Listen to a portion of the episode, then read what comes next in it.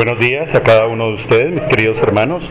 Hoy es febrero 4 de 2024.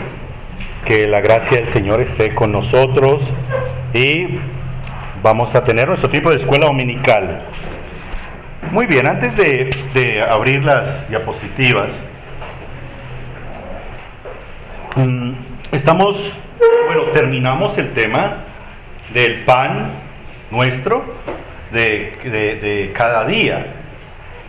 Digamos que un resumen de esa petición tiene que ver con que el Señor nos dé la provisión que necesitamos, la provisión diaria que necesitamos. Una provisión para vivir. el ah, diferente a lo que en algún tiempo sectores de la iglesia, inclusive pues me refiero sobre todo a eh, momentos de la historia donde hubo un enclaustramiento del cristianismo o monasticismo del cristianismo, que también se puede traducir actualmente en las últimas décadas a, un apartamiento ¿sí? del cristianismo de, de la vida común, ha hecho pensar que el Señor solo está interesado en que nosotros le pidamos ah, peticiones conforme a necesidades espirituales. Tangencialmente toqué el tema hace unos domingos, esto con base en inquietudes que se presentaron en la escuela. Realmente el Señor sí está interesado en que nosotros nos presentemos a pedirle, mm, digamos, virtudes, dones o frutos espirituales, pero la lectura que nosotros debemos hacer del reino de los cielos es una lectura un poco diferente a la bifurcación del camino. Me, me explico. Nosotros vamos por una carretera y llegamos a una Y. Y pues obviamente que tenemos que tomar una decisión. A veces nos han presentado la vida cristiana como, como una Y. Y sí, en momentos de conversión, en un momento determinado donde hay desafíos para entender la voluntad de Dios o por lo menos para tomar la decisión conforme a la voluntad de Dios, hay unas yes, y no solamente yes, hay como, sí, como un menorá, parece un candelabro de muchas decisiones, ¿sí? Pero el Padre nuestro, o el, o el reino de los cielos, o como nos revelan las escrituras, tiene una particularidad y es que el Señor nos creó de una forma integral. ¿Por qué hago todo este preámbulo? Porque empieza, y creo yo que es la petición en la que más nos vamos a demorar de todo el Padre Nuestro. Pero lo curioso es que hace una articulación perfecta con la petición del pan nuestro, de cada día danoslo hoy, con lo que tiene que ver en el perdón. Uno dice, ¿cómo es que se junta una petición con otra petición. Y es tan importante como de que yo puedo pedirle a Dios que me dé un sueldo para comprar el mercado y, un, y una nevera buena para almacenarlo, o bueno, los, lo que necesito para vivir en esta vida, pero ando peleado y ando amargado o resentido por falta de perdón. Es, tan importante el punto de la articulación, se, se hacen las otras, pero en esto estoy haciendo un énfasis porque pareciera que la petición de pan nuestro se abriera y ustedes mismos respondieron.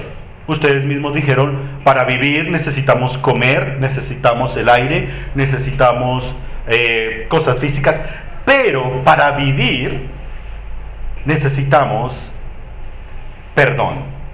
En varios sentidos los vamos a manejar. El perdón.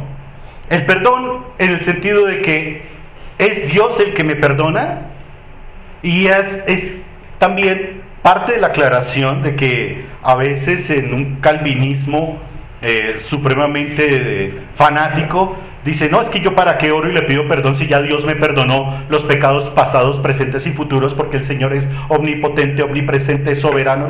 Y me narran toda la teología, desde la teodicea hasta los medios de gracia. Eso es cierto, pero en la aplicación que nos corresponde, el Señor todos los días nos pide que para vivir, para vivir, tenemos que reconocer que Él nos ha perdonado. Pero ¿de qué si yo estaba era durmiendo? Cuando me despierto tengo que pedirle perdón. Creo que a veces somos un poco eh, obtusos en la forma de relacionarnos con el Señor. Porque si estamos en un tiempo de adoración al Señor, cuando abres tus ojos, dices, Señor, gracias porque tú fabricaste el aire, tú fabricaste eh, la noche para descansar, eh, me permitiste dormir aquí, en esta cama, eh, bueno, en fin, me permites un tinto, el primer tinto de la mañana. Entonces ya es natural, es natural que uno tenga conciencia de que Dios me ha perdonado. E, es interesante cuando nosotros hacemos las lecturas dominicales. Y las lecturas dominicales, ustedes, mis queridos hermanos miembros de la iglesia y cristianos de tiempo atrás, saben por qué se hace la lectura de la ley, ¿cierto? ¿Por qué? Porque la ley es quien, es quien nos revisa. No es mi parecer. La ley me revisa. Y cuando la ley me revisa y yo soy consciente, ¿A qué llego? Arrepentimiento, perdón, Señor. Eh, ojo que esas palabritas posmodernas. Disculpe. I'm sorry. Es perdón. Porque así de enfático fue el Señor. El Señor no murió en la cruz para disculparnos de nuestro pecado. O sea, murió porque compró algo, compró el perdón. Podemos usarlo humanamente, pues te, tropezaste en el transmilenio con alguien, ay, disculpe, eso es válido, ¿sí? No te vas a arrodillar en una estación de transmilenio. No, estoy hablando de la naturalidad, ¿sí? Pero en temas que son de condición, de reflexión, perdón. ¿Y por qué quiero enfatizar este tema?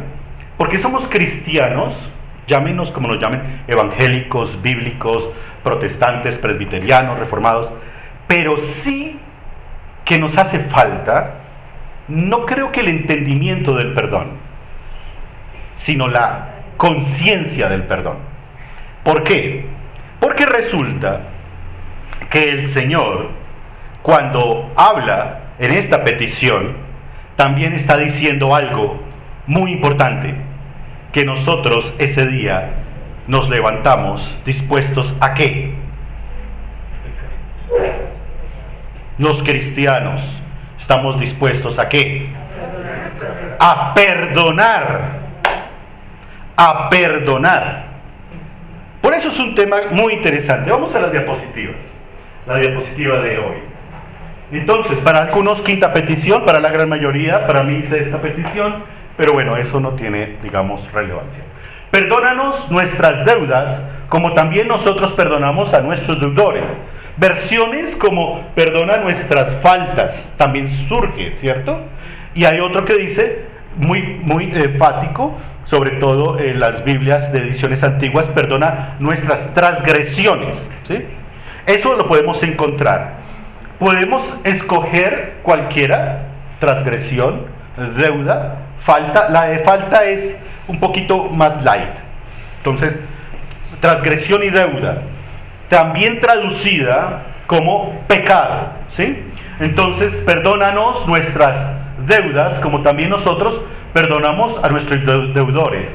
en el desarrollo de, la clase, no va a ser hoy, eh, vamos a tratar la segunda parte porque esa parte es bien importante, ha traído confusión en lo que tiene que ver el referente, el referente que usa el Señor. Dice, como también nosotros perdonamos a nuestros deudores. A veces tenemos que tener claridad de por qué el Señor usó un, punto de referencia, un referente. Pero tenemos que llegar a hacer un poco de exégesis un poco más profunda en el momento que lleguemos ahí. Por lo pronto, la frase o la, el párrafo que redacté fue, así como nosotros pedimos el pan nuestro como la provisión diaria, también, y más importante, ojo, es vivir diariamente del perdón de nuestros pecados. Más importante, no es que yo esté diciendo, no, es que tú tienes que aguantar hambre, y no importa, con tal de que tengas paz, tengas tal vez algo de mm, paciencia. Eso es, digamos, una interpretación supremamente pentecostal y no es lo que el Señor quiere, pero sí entra en un punto. El punto es que Él le da de comer a justos y a injustos, pero a esos injustos, si no llegan a reconocer que el proveedor es Dios por medio de su Hijo Jesucristo, será para juicio, será para juicio. Entonces, sí es un indicador, un indicador que nosotros, cuando estemos conscientes de que estamos pidiéndole algo al Señor, físico, seamos conscientes de que si lo va a otorgar es por pura misericordia. No porque oraste líricamente, no porque ayunaste mucho tiempo, no porque hiciste unas mecánicas espirituales o porque eres muy buen cristiano, sino porque el Señor salpicó de su misericordia a alguien para otorgarle ese favor. Eso es un privilegio, pero no es un deber de Dios. De ahí que obviamente es un poco resistente el tema al verbo reclamar. Reclámele a Dios. Tú eres hijo de Dios, reclámale a Dios. Eso es algo supremamente mm, complicado, realmente acercarse hacia el Señor. Y creo, creo que en ocasiones se nos está olvidando la condición en que estábamos la condición en que estábamos. Entonces, claro, cuando tú le dices al Señor, Señor, voy a cambiar mi carro, quiero un modelo 2025, pero estás en el 2024, no importa, 2025. Y el otro carro viejo, pero si solo tiene un año, pero es viejo. Dámelo, porque tú prometes y puedes sacar versículos, tra, tra, tra, tra, tra, tra, tra, ¿cierto? Y resulta que cuando manejas ese carro, dices groserías, eres un altanero, te pasas en rojo, ¿sí? Insultas a la gente de tránsito que te para en un retén, ¿sí? tienes tres multas que no has pagado porque eres, eres tú. Entonces, a eso se refiere el Señor. Ese equilibrio entre lo que tú eres integralmente. No es que esté mal pedir solamente cosas físicas, sino que cuando las vayas a pedir, sepas tú que si el Señor las da, es por pura misericordia. Por pura misericordia. Entonces, sí tienes que estar muy pendiente en el equilibrio de tu vida. Señor, por otro lado, está la interpretación que es supremamente radical también e inadecuada. Señor, dame paz, dame amor, dame paciencia, dame gozo, dame tranquilidad. Y, y, entonces dice, ¿y dónde están las peticiones físicas? No, es que yo soy muy espiritual. Eso es una hipocresía. O sea, como alguien dijo, pastores con hambre no predican. Eso es así. Y cristianos menos van a prestar atención si tienen hambre. Entonces, ahí está el punto. El Señor nos pide ese balance y ese equilibrio ¿Para qué? Para que seamos de testimonio integral. Lamentablemente, sí nos ha llegado una interpretación, sobre todo del Nuevo Testamento, tema del sermón de hoy, que es como que tenemos dos partes, ¿no? Y que el Señor está interesado es en el alma, en el alma, solo en el alma. Entonces, mira, tienes que hacerte una quimioterapia. No, no, no, no, no, no, nada de eso. Mi alma, solamente mi alma. Pero tienes que comer y tomar la medicina, mi alma. Mi alma. ¿Sí? O no, han escuchado por ahí, es que pastores veteranos están en la presencia del Señor y enseñaron mucho. Muy bien. Bueno, bien. No, dejémoslo ahí. A mí me decían, hermano Daniel, a eso hace 30 y porra de años, ¿cuántas almas le ha robado el diablo? No sé si alguien más le decían así. No sé, Henry, ¿recuerdas esas épocas? No sé. ¿Cuántas almas le ha robado el diablo? Y uno dice, pero ¿cómo le robo? Yo a veces me hacía, claro, yo era estudiante de filosofía, decía, pero ¿cómo uno le roba el alma? O sea, no, es llevar a la persona. La ley, dice no robar. sí, pero no, pero así se lo pedían a uno. Bueno, claro, cuántas almas ha traído. estuvo buena esa, Alfonso. Estuvo buena esa, Alfonso. Pero así era la demanda. Pero era importante el alma. El alma. Y eso creo que causó cierto daño en una sociedad necesitada. Colombia, Latinoamérica, como sea, somos sociedades necesitadas, físicamente hablando.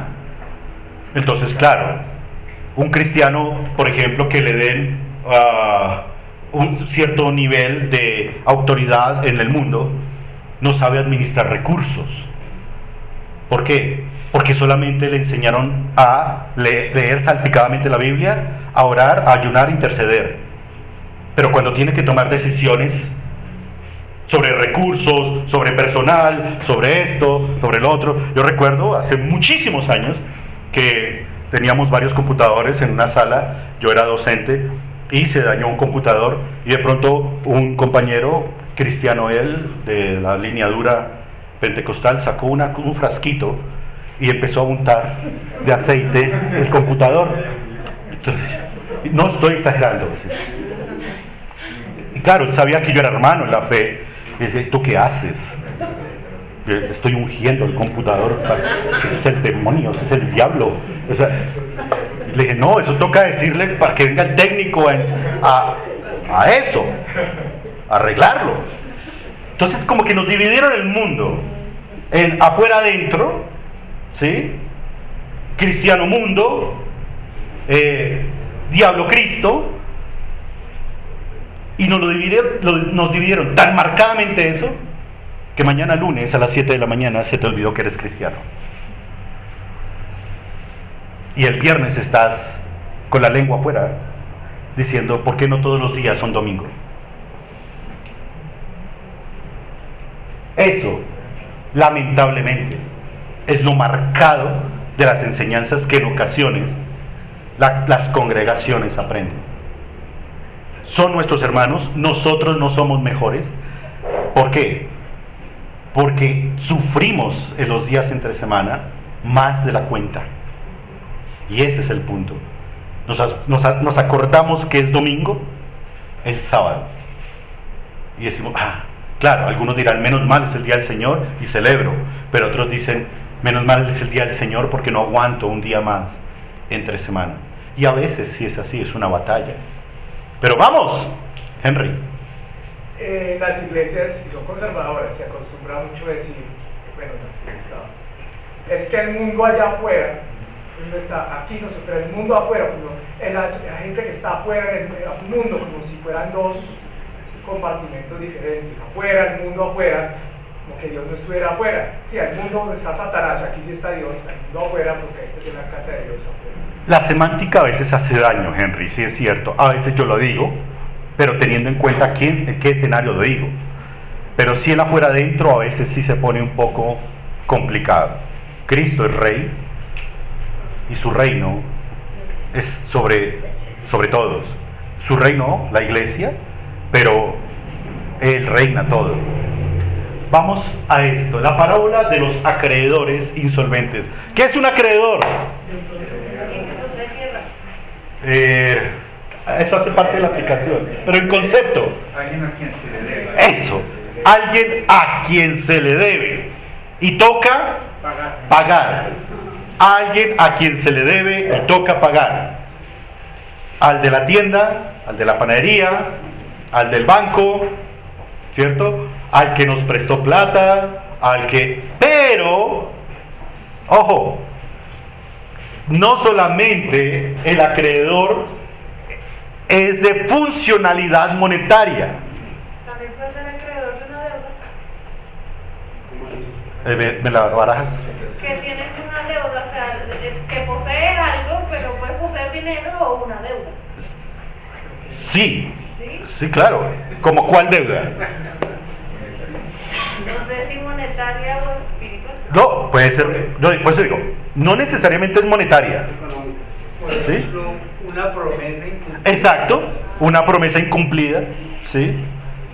Eh, cosas que, que son inclusive cotidianas, que pertenecen inclusive al, al campo de la educación, ¿no? Un buen saludo, ¿sí?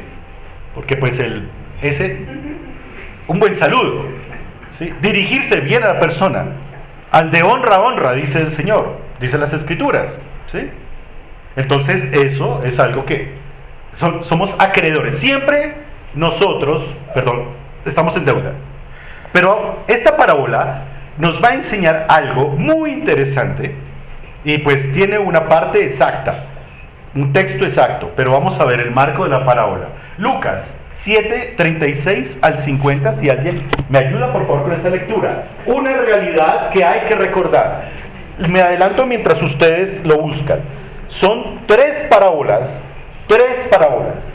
Antes de iniciar el texto como tal del perdón en el Padre Nuestro, vamos a ver tres parábolas. La primera es la parábola de los acreedores insolventes, o los que obviamente no tienen cómo pagar. Lucas capítulo 7, versículos 36 al 50. ¿Quién lo desea leer? Uno de los fariseos rogó a Jesús que comiese con él, y habiendo entrado en casa del fariseo, se sentó a la mesa. Entonces una mujer de la ciudad, que era pecadora, al saber que Jesús estaba a la mesa en casa del fariseo, trajo un frasco de alabastro con perfume, y estando detrás de él a sus pies, llorando, comenzó a regar con lágrimas sus pies, y los enjuagaba con sus cabellos, y besaba sus pies, y los ungía con el perfume. Cuando vio esto el fariseo que le había convidado, dijo para sí, Este, si fuera profeta, conocería quién y qué clase de mujer es la que le toca, que es pecadora. Entonces, respondiendo Jesús le dijo, Simón, una cosa tengo que decirte. Y él le dijo, di, maestro. Un acreedor tenía dos deudores. El uno le debía 500 denarios y el otro 50. Y no teniendo ellos con qué pagar, perdonó a ambos. Di pues, ¿cuál de ellos le amará más? Respondiendo Simón dijo, pienso que aquel a quien perdonó más. Y él le dijo, rectamente has juzgado. Y vuelto a la mujer, dijo a Simón, ¿ves esta mujer? En- entré en tu casa y no me diste agua para mis pies, mas ésta ha regado mis pies con lágrimas y los ha enjuagado con sus cabellos. No me diste beso, mas esta, desde que entré, no ha cesado de besar mis pies. No ungiste mi cabeza con aceite, mas esta ha ungido con perfume mis pies. Por lo cual te digo que, son, que sus muchos pecados le son perdonados, porque amó mucho. Mas aquel a quien se le, perdon- se le perdona poco, poco ama. Y a ella le dijo, tus pecados te son perdonados. Y los que estaban juntamente sentados a la mesa comenzaron a decir entre sí, ¿quién es este que también perdona pecados? Pero él dijo a la mujer, tu fe salvado, ve en paz. Gracias por toda la parábola. La costumbre, la costumbre oriental, costumbre de las regiones árabes, no necesariamente musulmanes, porque recordemos que hay una distinción, árabes o las regiones de lo que llamamos aquí Medi- Medio Oriente, son costumbres que algunas todavía prevalecen, otras no, pero en aquel entonces entrar a la casa de, un anfitrión, de que lo, iba, lo invitó a comer, tenía obviamente un protocolo. El protocolo era entonces que tenía que acercarse el anfitrión con un- una vasija de agua para que se limpie los pies. ¿Por qué razón? Dime. Claro, nosotros tenemos las zapatillas, los tenis, los zapatos, las medias, botas. Ellos andaban en sandalias. Y obviamente al entrar en una casa, pues estaba la vasija de agua para limpiar y pues las sandalias se dejaban a un lado. Eso era algo común. Estoy diciéndoles las costumbres, porque la parábola está hablando de costumbres. Y tenemos que trasladar el principio fundamental a nosotros, ¿cierto? Eh, otra cosa es que eh, es común, el Señor era judío y Simón, el fariseo que lo invita a, su casa a comer, pues también lo era. Entonces la costumbre entre judíos era saludarse con beso, con beso. Esto todavía prevalece, inclusive prevalece en Europa, en las zonas mediterráneas mucho más, el doble beso en cada mejilla. Entonces, digamos que se va desarrollando un protocolo, algo que es normal y digamos que en cierta manera eh, lo que ah, pareciera algo insignificante, Simón, la intencionalidad de Simón es invitar al Señor Jesús para qué? Para que lo vieran con ¿Para qué? Para que lo vieran con él. Sí, pero la parábola deja ver algo. Yo creo que, yo creo que había una intención de ponerle una cáscara o de hacerle como una encerrona. Exacto, de ser cuestionador de la doctrina de él. Entonces, lo menospreció, lo menospreció. Ahí hallamos el punto. Simón no es una persona honesta en la invitación que le hace al Señor. ¿El Señor sabía eso? Claro que sí, es el Señor. Pero Él va, Él fue. Entonces, aquí pasa algo. Versículo 38. Y estando detrás de él a sus pies llorando, comenzó a regar con lágrimas sus pies, la mujer pecadora, y los enjugaba con sus cabellos, enjugar, es como secar, ¿sí? Y besaba sus pies y los ungía con el perfume. Esta mujer se introdujo en la casa de Simón, clandestinamente, y hace esto. Es de los varias, varios ungimientos del Señor. Eh, Conocemos otro de María de Betania, la hermana del Señor, de, de Lázaro. Cuando vio esto el fariseo que lo había convidado, dijo, para sí, este, si fuera profeta, ahí está lo que Alfonso dice. Ese es el cuestionamiento, la cáscara, la, la, la intencionalidad. Este, si fuera profeta, conocería quién y qué clase de mujer es la que le toca, que es el término pecadora en esta parábola. Tenemos que asumirlo como una mujer reconocida pecadora. Pues en el contexto judío es posiblemente una mujer, como decía un niño estudiante mío hace muchos años, vendedora de ramas. Es decir, una persona que vendía su cuerpo. Entonces cuestiona al Señor, lo cuestiona. Y dice el Señor, aquí viene el punto, Simón, una cosa tengo que decirte, y aquí viene la parábola. Un acreedor tenía dos deudores, tal vez el título ahí está un poco mal, pero es un acreedor, es el que, al que le debe. El uno le debía 500 denarios y el otro 50. Y no teniendo ellos con qué pagar, perdonó a ambos. Di pues, ¿cuál de ellos le amará más? La respuesta obvia, el de 500. Es una respuesta obvia. Entonces, pone este ejemplo. No le está diciendo a Simón que no le va a perdonar sus pecados, siempre y cuando obviamente esté en el plan del Señor, sino que le está diciendo a Simón, y aquí tengo que usar palabras de esta época, ¿no? Que se está percibiendo como Más justo. más justo, Menos pecador. menos pecador que la que la mujer pecadora. Es lo que nosotros decimos, pues sí, es cierto que todos somos pecadores, yo también, pero yo no haría eso. No tanto. ¿No, no han escuchado eso? ¿No les ha salido por su linda boquita eso a veces? No he llegado a eso. No, que usted dice eso. Ah, sí, sí, ah, claro. Sí. No, así, uy, no, yo no haría eso. No, así, mejor dicho, esta es la peor necesidad. No, yo no atracaría un banco. A ver. No, así yo esté en la peor. Yo quiero irme al monte. Uy, no, no, no, no, no. No, yo aceptar ese trabajo. No, no, no, así sea el último trabajo sobre la tierra. ¿No dicen eso? ¿No decimos eso? No, yo no saludo, yo hasta aquí llegamos. No lo vuelvo a saludar. O sea, siempre el ser humano está en referentes comparativos. Por más que las filosofías de la posmodernidad digan, ay, es que las comparaciones son odiosas, ¿cierto?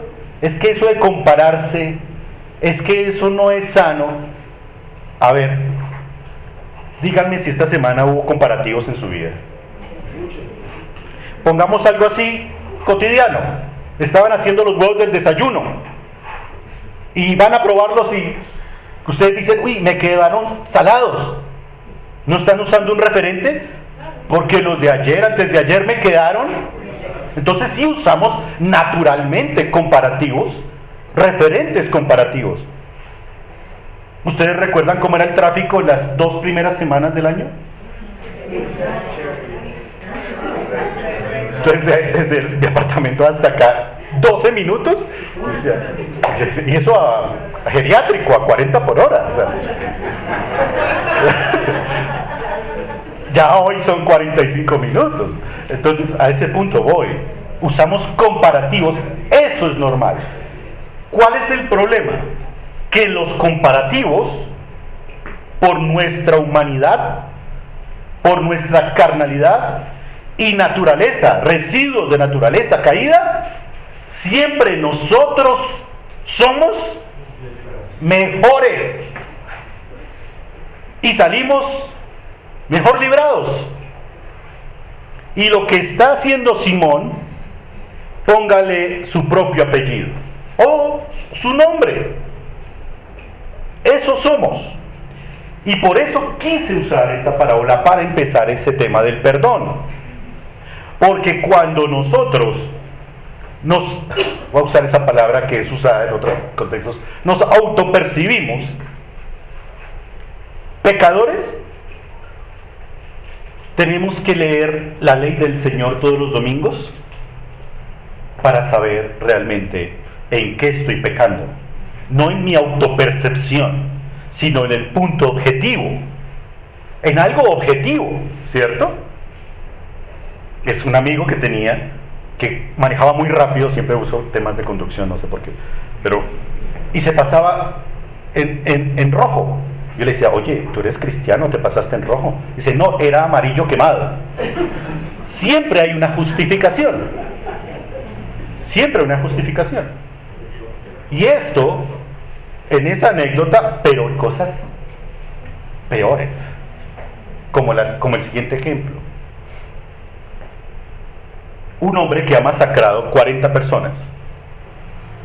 Hay cámaras, hay testigos, hay inclusive de las agrupación, de la agrupación al que pertenecía que lo señalan que fue. O sea, hay imágenes, hay audios, hay en cierta manera las huellas y entonces está frente al juez del, control de garantías y tiene todas esas, ah, no solamente evidencias, sino que ya se ha escalonado a pruebas. Y entonces el juez, como obviamente es así en todas partes del mundo, dice en el juzgado, usted, ¿cómo se declara? Y la persona dice, inocente. Porque hay una autopercepción. Ese es el punto grave en la humanidad, la autopercepción. Y es, creo yo, el momento del Padre Nuestro que recordemos cómo tiene que ser la percepción nuestra. No lo que yo creo de mí, porque lo que tú crees de ti mismo, o yo, Daniel, lo que yo creo de mí mismo, es algo superioricísimo. Es lo que el Señor me dice de mí, donde si bien no soy el más grande, obvio, no lo soy, tampoco soy una cucaracha. No lo soy. Y entonces el apóstol Pablo dice por ahí que cada uno de nosotros tenga que un concepto de sí mismo que adecuado. Adecuado. Por eso yo no puedo pedirle al Señor así yo tenga verdad, hambre y sed. Señor, dame paz y paciencia y amor. No, Señor, dame qué? Comer. Es un equilibrio. Ni tampoco puedo decirle, Señor, dame la mansión, soy hijo tuyo, hijo del rey, eh, mejor dicho, pariente de Salomón, vísteme como Salomón. Eh, eso es un desequilibrio. Por eso se toca llegar al punto de la percepción adecuada. Pero esa percepción adecuada, los seres humanos que usan como, como arbitrio o como árbitro su propia conciencia. Su propia conciencia. Entonces, para transformar una conciencia, se requiere, sí, tiempo que es relativo, es corto o es largo, y se requiere constantemente recordar, instruir, disipular, orientar. Una persona, por ejemplo, que se le haya dicho hace 20 años, qué pena, eh, tengo que decirte esto, tú eres una persona incumplida. Ah, pero, ah, discute. 20 años después, otra persona le dice, oye, mira, es que lamento decirte esto, pero eres una persona incumplida. Y de pronto la persona responde y dice, pero he mejorado a lo de hace 20 años. Ya no llego dos horas tarde, sino una. Entonces son como autopercepciones, como de mejora. Como que ahí voy. Sí, debo reconocer que los procesos de santificación son diferentes en cada uno.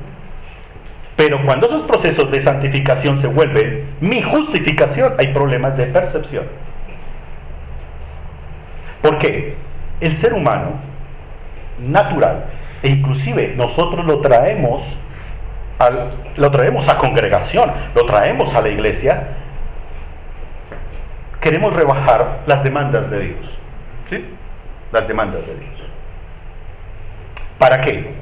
Para acercar nuestro propio, uh, nuestra propia forma uh, que tiene ego, orgullo y otras, otros elementos. Las demandas del Señor están aquí. ¿Quién las cumplió? Nuestro Señor Jesucristo. Las demandas del reino. Al no cumplirlas nosotros, el Señor desciende y las cumple por nosotros. Y nos dice, ahora adórenme como que todas las cosas, todas, intencionalmente y por obra, sean por amor a mí. Entonces, vemos esta parábola de percepción. ¿Cómo se estaba percibiendo la mujer? Pecadora. Y no solamente pecadora. Muy pecadora. Muy, muy pecadora. Este tipo de personajes que aparece en la Biblia, sobre todo en el Evangelio, y el Señor tuvo varios encuentros así, van a mostrar personajes desechados por la sociedad. Personajes discriminados por oficio, por raza, por lo que sea. los leprosos, por ejemplo, ¿no? Pero aquí sí hay una percepción, digamos, de humillación porque soy pecadora y ahí lo que dice Alex, también de agradecimiento. Mire, dice, respondiendo Simón dijo, pienso que aquel, en el versículo 43, a quien perdonó más. Y él le dijo, rectamente has juzgado. Volvió a la mujer y dijo a Simón, ¿ves esta mujer? Entré en tu casa y no me diste agua para mis pies, mas esta ha regado mis pies con lágrimas y los ha enjugado con sus cabellos. No me diste beso, mas esta, desde que entré, no ha cesado de besar mis pies.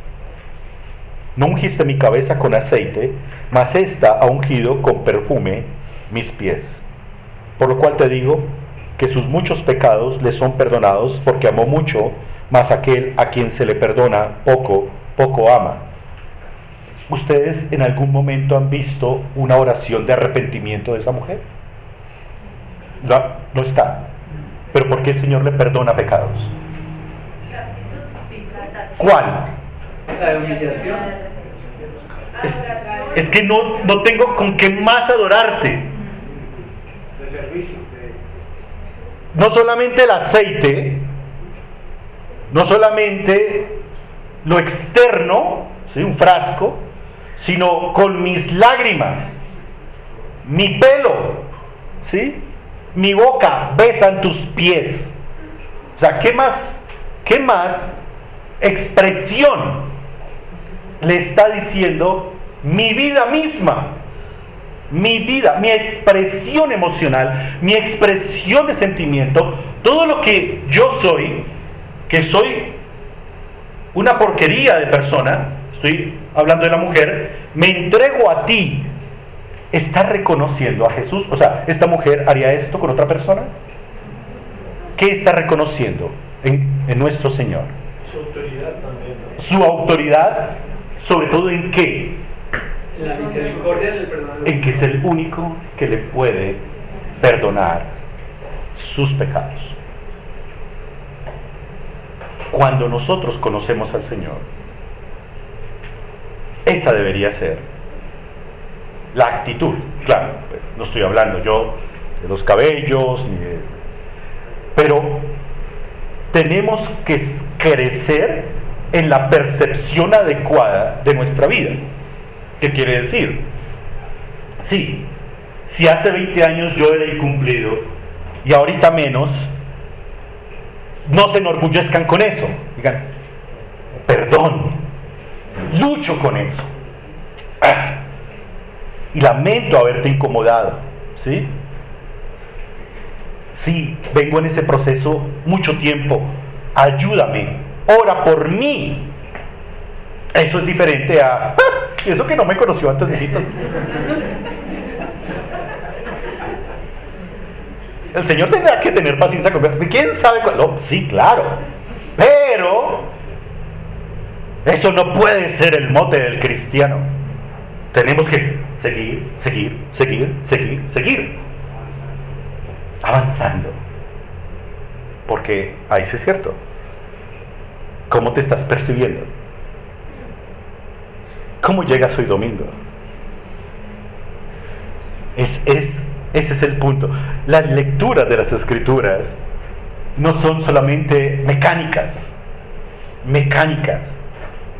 No es que, ah, ahora el Padre Nuestro, ah, ahora la ley, sino que cada lectura que hacemos es el Señor hablando por su palabra, diciéndote en tu corazón, prepárate para la palabra de, que te voy a dar hoy, prepárate, prepárate, ahí va, prepara tu corazón, abre tu entendimiento, pero si estamos en lecturas, no puedes estar con el celular, porque algunos dicen, no, es que tengo la Biblia en el celular, ¿no? Oigan, no, pero no, no, me está ganando. No, no puede ser así. Yo sé que ustedes son muy disciplinados, pero a veces pasa. No sobra el comentario. Ustedes son muy juiciosos, pero el Señor habla y te está diciendo, ¿cómo, te, cómo llegaste hoy para, en tu percepción? ¿Con orgullo? El, el culto mismo es una expresión de humillación. Es esta mujer. El culto mismo es lo que nosotros tenemos en nuestra mente de que a ningún otro honro así. ¿Sí? Algunos, alguna, eso ya ha pasado a veces con los ancianos, a veces conmigo. Eh, pastor, ¿y es una obligación diezmar? Cuando surge esa pregunta, yo le digo a la persona, te voy a enseñar algo y no le voy a enseñar la doctrina de los diezmos y ofrendas. ¿Qué le enseñamos? A Cristo, al Señor. Porque cuando una persona lanza esa pregunta, ya uno sabe el diagnóstico. Todavía no ha entendido que no es obligación, es expresión de amor. Y esto en otras eh, dimensiones, ¿no? Use esa que es muy carnal, a veces se ve el tema como de que es mi plata, es mi trabajo, bueno, pues vaya usted. Pero todo lo que hacemos es por amor. Señor, eh, pastor, e- eso no fue hace mucho.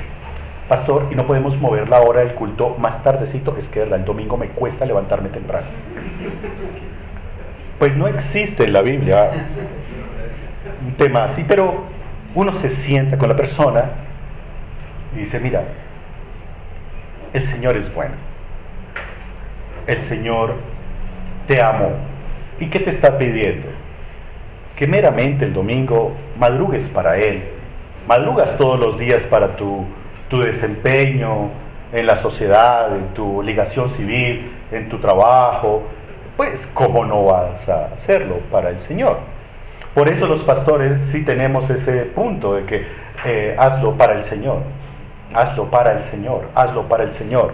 No este Señor, el Señor, Jesucristo.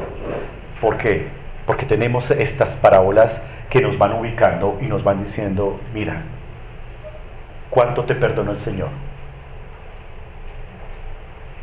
Entonces, entonces no se trata de pecados en plural, de la cantidad de pecados. Se trata de la condición en que yo nací. ¿Sí me captan la idea? Porque decimos, uy, no, terrible lo que hacen allá, uy, menos mal yo no estuve en esas.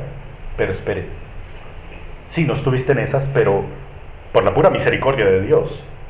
Pero aún así el Señor te perdonó. Es la conciencia que tú tienes de lo que el Señor te ha perdonado y te sigue perdonando en nuestra existencia. Muy bien, así terminamos esta parábola y se acabó el, tiempo. Pero dime, ¿alguna pregunta que ustedes quieran hacer? ¿Algún acercamiento? Alfonso. Pastor, yo pues con esto que, nos enseñó hoy he aprendido dos cosas que me parecen que son importantes y edificantes para mi vida seguramente para, todos los que estamos aquí y para los que hemos escuchado. Entiendo dos cosas. Una que absolutamente todos somos deudores.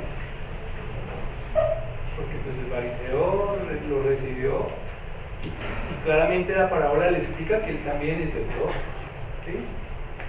Y hay diferentes deudas eh, que se deben pagar, ¿no? Unas muchas, otras pocas, pero al fin y al cabo nadie se salva de ser deudor delante del juicio del Señor. Y eso, eso hace que, que, eh, esa vanagloria de, de pronto de ser un, fariseo, de una persona que se considera santa, no, no, lo, no lo deba, o sea, no, es la razón, la razón es que somos deudores y por más que queramos hacer muchas cosas agradables a Dios, seguimos siendo deudores y lo que tenemos que estar es en un proceso eh, permanente de, saber cuáles son las deudas que tenemos y, y que el Señor al fin y al cabo nos perdone. Y la otra cosa que me llama mucho la atención es la parte en que usted hablaba ahorita de sus, sus- sus cabellos, sus lágrimas, su boca, sus manos.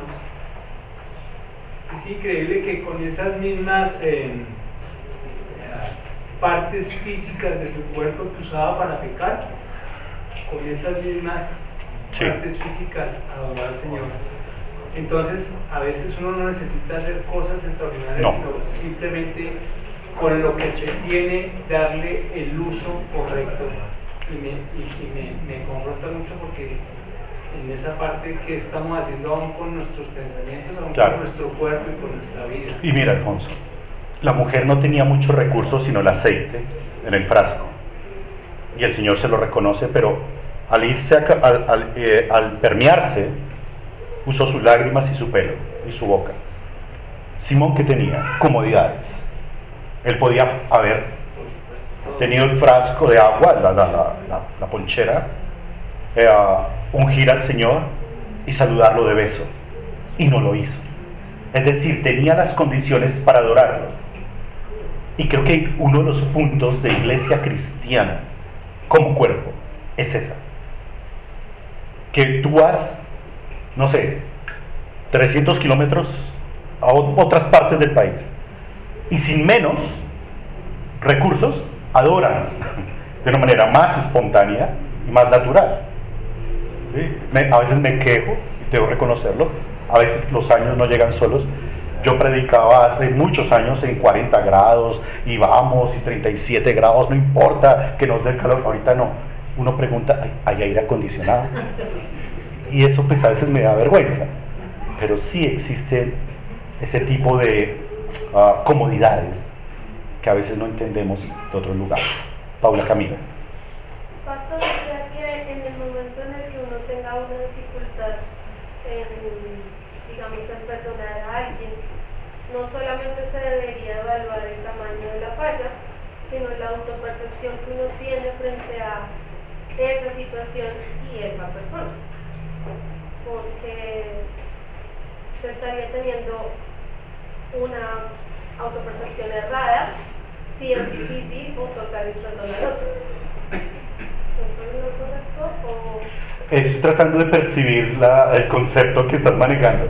Creo que, creo que vas bien. O sea, e- e- en este tipo de cosas yo estoy con un motorcito y tú con el otro. O sea, creo que tú tienes algo en tu cabeza que no logro, pero sí. La respuesta es sí. bueno, eh, Hay un punto, digamos, que, a mí me impresiona de la mujer y es el hecho de tomar la decisión de hacer esto frente al Señor.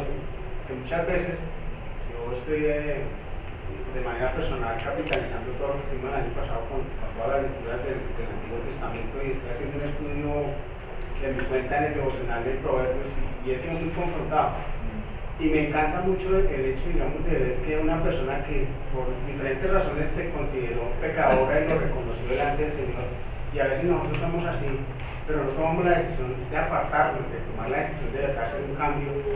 Y, y, y admiro, digamos, el hecho de la mujer que tomó la decisión de hacerlo, independientemente de la situación que había, que estaba Simón Pedro, que estaba de al Señor, tomó la decisión de hacerlo y logró, digamos, eh, encontrar la paz que ella eh, necesitaba tener, que era el perdón de su pecado. Sobre todo que sabía quién era él. Exactamente. Claudio. Pastor, yo creo que es que a veces también caemos mucho en la idea de sobrevalorar lo espiritual en una forma difícil. Y, y se nos olvida que aún eso que tú decías, cuando oramos por paz, por misericordia, por perdón, también es una expresión de la misericordia de Dios. O sea, no hay nada en mi carácter humano que yo pueda evidenciar del fruto del Espíritu que no sea un regalo de Él. Exacto. Toda dádiva Aún el arrepentimiento de esa mujer es Mm. un llamado claro de Dios al arrepentimiento Sí. y convicción de pecado. Entonces creo que es muy bonito ver cuando Dios nos habla de, de que Él perdona, o sea, cuando nosotros hablamos perdona nuestras deudas, ¿cómo? También nosotros hemos perdonado ese acto de perdonar a otros. También es parte de la provisión del pan Sí. de cada día. Porque no hay una manera en que nosotros queramos Eso. hacer lo bueno. Exacto. Es por la naturaleza nueva que Él nos ha dado. si yo vivo un día, es bajo el perdón del Señor. Y bueno, por eso, repito, como empecé. Y no solamente necesito ese día pan para comer, y el transmilenio, y esto y lo otro que ya saben, sino necesito perdonar a otros, estar en esa actitud. Porque es el trato de mi papá conmigo y nos pide, refléjalo. Y esa es una realidad que no nos podemos zafar de esa realidad. Por eso coloqué una realidad que hay que recordar, que pasa es que la olvidamos. Eh, Pati, Eh, el tema de que el perdón no puede ser cuantitativo. Es decir, que te perdono como esto, pero esto otro no te lo perdono. Y creo que está relacionado con la pregunta que le hicieron al Señor. Entonces perdonaremos hasta 60 veces 7. Estaba tratando de buscar un límite. ¿Hasta dónde perdono? Y el Señor le contestó, no, así no es. O sea, es, es todo. Entonces, pues yo creo es un desafío porque en los sentimientos a veces eso es muy difícil. Es difícil uno llegar a decir perdón completamente, pero es el llamado, es, digamos, es la tarea, es lo que el Señor nos está pidiendo. Por lo menos, y claro, debo tra- tratar el tema de Mateo 18 ya al final de esta lección, en los otros domingos, pero por lo menos tener la actitud del perdón. La actitud del perdón, ¿sí? No del echar muela y codo y no me dejo, no. Es mi perdón. Hermanos, tomémonos un tinto. Bendiciones.